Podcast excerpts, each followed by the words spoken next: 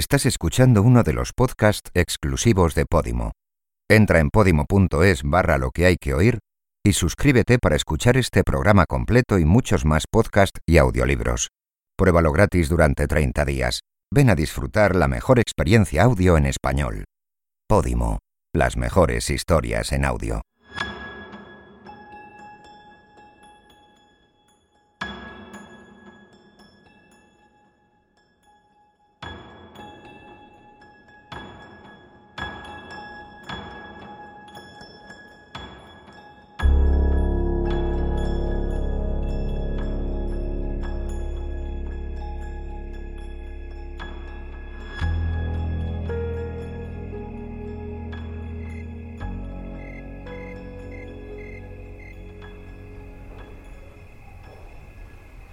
En Bhopal, la noche del 2 al 3 de diciembre de 1984 fue la más oscura de todas.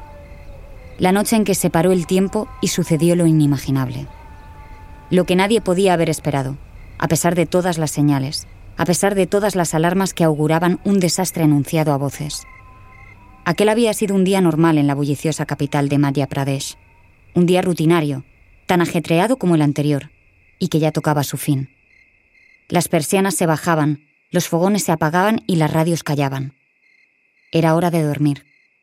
Lo que nadie podía haber esperado, a pesar de todas las señales, a pesar de todas las alarmas, es que muchos jamás volverían a despertarse.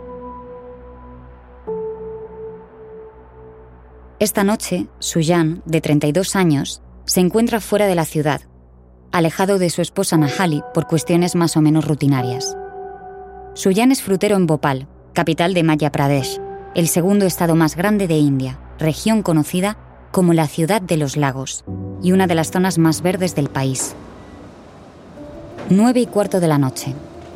La fábrica de pesticidas pertenece a la Union Carbide India Limited, o UCIL, inaugurada en 1970.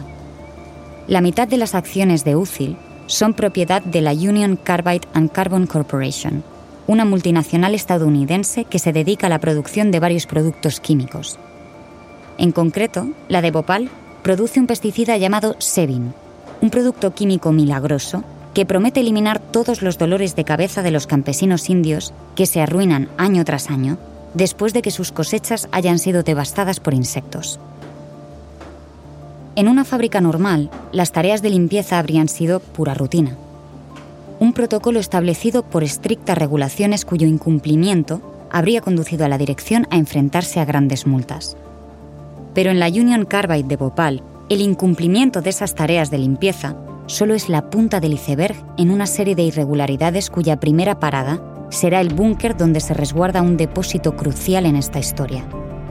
Se trata del llamado E610, uno de los tres que descansan bajo una gruesa capa de hormigón en un búnker pensado para contener cualquier tipo de contingencia. Los otros dos depósitos, el E611 y el E619, miden 2 metros de alto por 13 de largo y están destinados, igual que el E610, a almacenar una gran cantidad de ICM. El primer problema en todo esto es que entre los tres depósitos se están almacenando más de 63 toneladas de ICM, una cantidad muchísimo superior a la que debería. El segundo problema es que el ICM es letal, una de las sustancias químicas más peligrosas y dañinas del planeta. Estos son los ingredientes perfectos, los primeros síntomas de negligencia y los primeros flecos del azar para una catástrofe esperando ocurrir.